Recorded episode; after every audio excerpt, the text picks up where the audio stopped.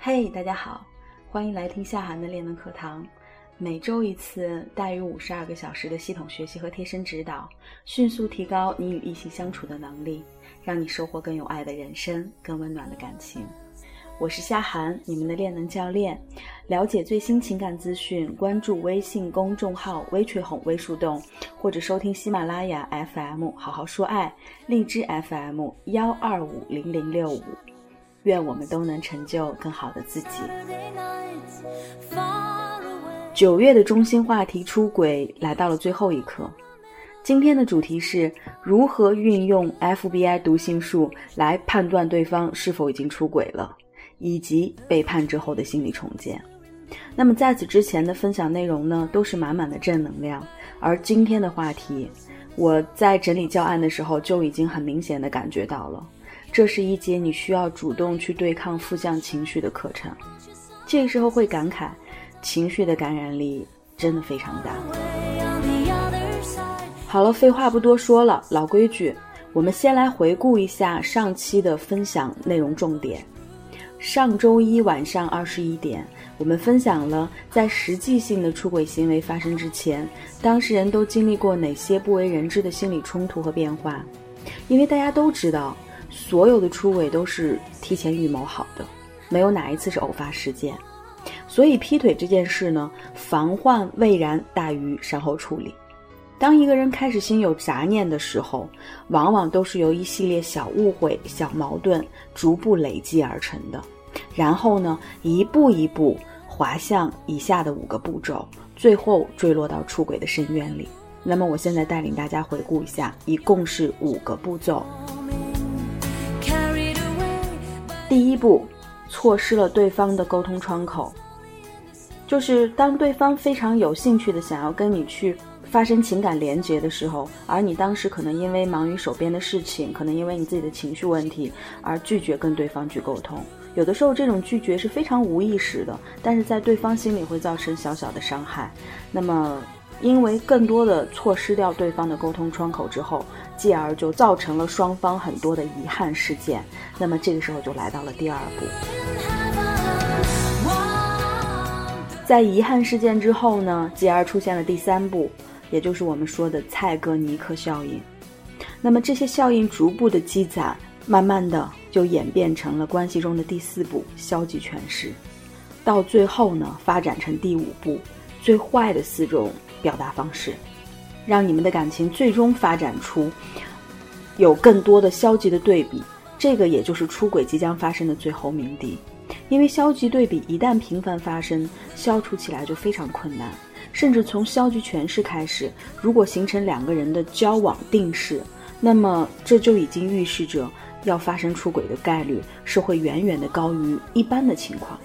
小伙伴们，你们 get 到这些点了吗？在此呢，我要再次的特别强调一下，九月谈论的出轨对象指的都是长则的对象，这里面不包括任何被短则的情感。咱们今天的分享主题开始之前呢，我要讲一个我在薛好大的微博里看到的这样一段信息，是很久以前看到的。原 PO 主呢艾特薛好大的发了这样一条微博，有个女孩告诉我，从一张自拍照片里。发现异地恋的男朋友出轨了，为什么呢？她说拍照的地方在洗手间，从镜子里发现自己的化妆品都被收起来了。然后我说这也不能代表什么吧？她说如果男人突然把家里女人用的东西细心的收起来，尤其是化妆品、沐浴露之类的，就只能证明另外一个女人来过。听完，我顿时感到阵阵寒意。于是呢。各路女侦探开始大显神通，后边跟了一路的相关讯息。当时我一条不剩的跟着看完了，虽然心一路拔凉到底，但是到最后还是忍不住点了赞和收藏。好吧，我承认，就好像天生男人是猎手一样，女人天生就是神探。那么，在如何发现对方出轨或者即将出轨这件事情上，我相信每个姑娘都是有发言权的。除过我们天生自带的强大的第六感之外，发言权的背后也可能满载着一段不愿被提及的青春和血泪史。过去我还看过同样很经典的话，话说，如果你的闺蜜是经历过两次以上被劈腿的姑娘，那么相信她对男人的直觉，尤其是有可能她会对你的男朋友也有类似直觉。当然，这里面 P.S. 一下，不包括那些黑闺蜜、猪队友。所以你看啊，很多事情都是选择大于努力。识人辨物的能力不仅仅影响爱情，也同样影响友情，继而。影响爱情。有些男人呢，身上是自带着桃花点的，也就是我们在男人简单分类里面，那种更多的偏向于测试型择偶策略的男人。当你熟知到各种系统爱情理论以后呢，你身上就会自带着一种爱情直觉，你就会很容易把它分辨出来。那么我在这里提前预告一下，我们十月份的中心话题呢，讲的就是男人的分类。总之，老话说得好，反常为妖。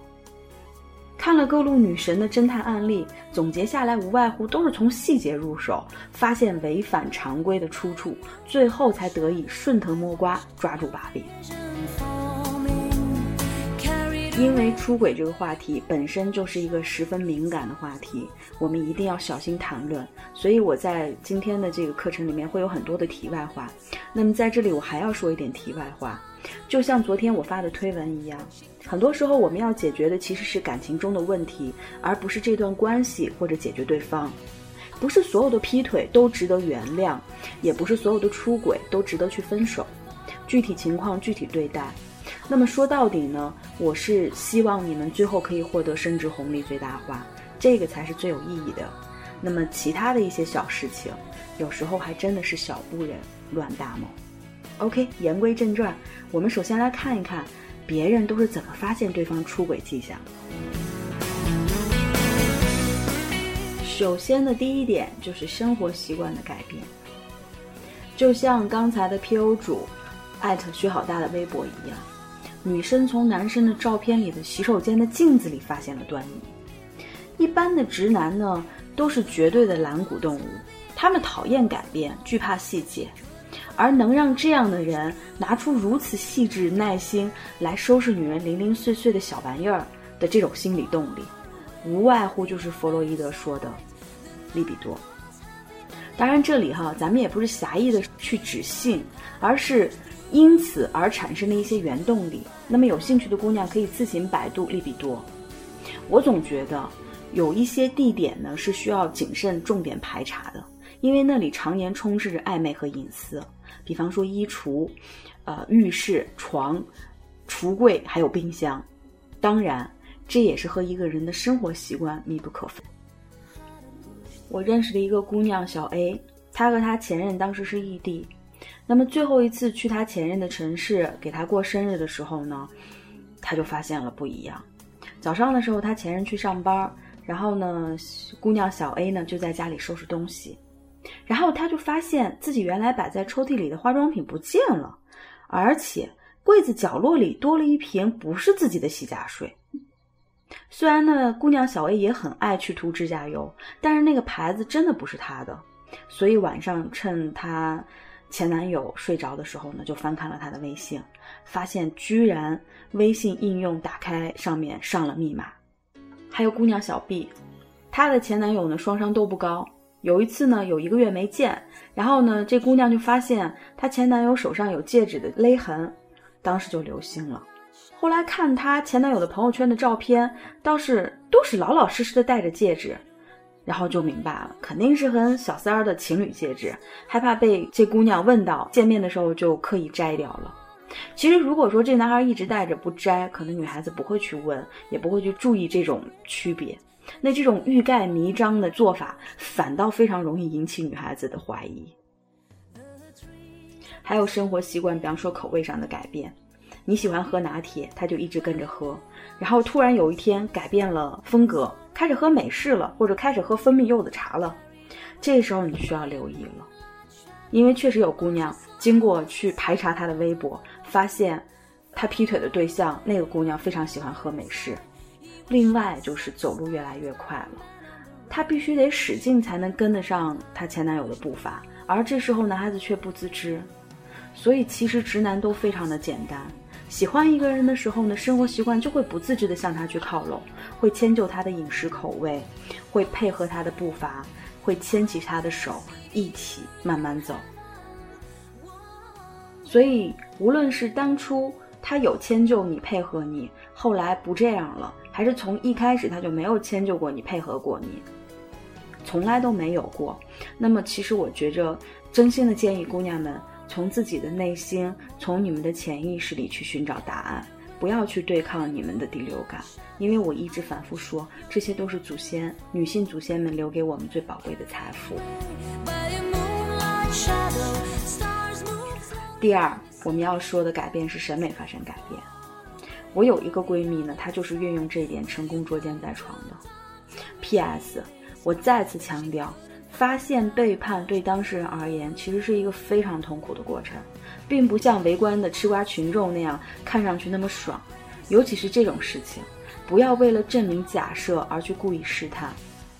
即使发现真相，我也建议先冷静下来，从长计议。我闺蜜的 EX 呢，之前一直宣称就喜欢女人身材高挑，因为我闺蜜就是大高个儿、大长腿。那么这在朋友圈呢都是获得大家共识的。有一次聚会上呢，大家都喝了点红酒，开聊的话题呢是桌上其中一个小鲜肉在困惑，应该选哪个女生当女朋友比较好，所以大家就纷纷的给出建议，刚好呢就涉及到这个审美的话题。结果呢，我闺蜜的 EX 当时就悠悠的说了一句。其实女生不一定要个子高，重要的是身材比例要好。呃，这样的话，萝莉一样会有大长腿。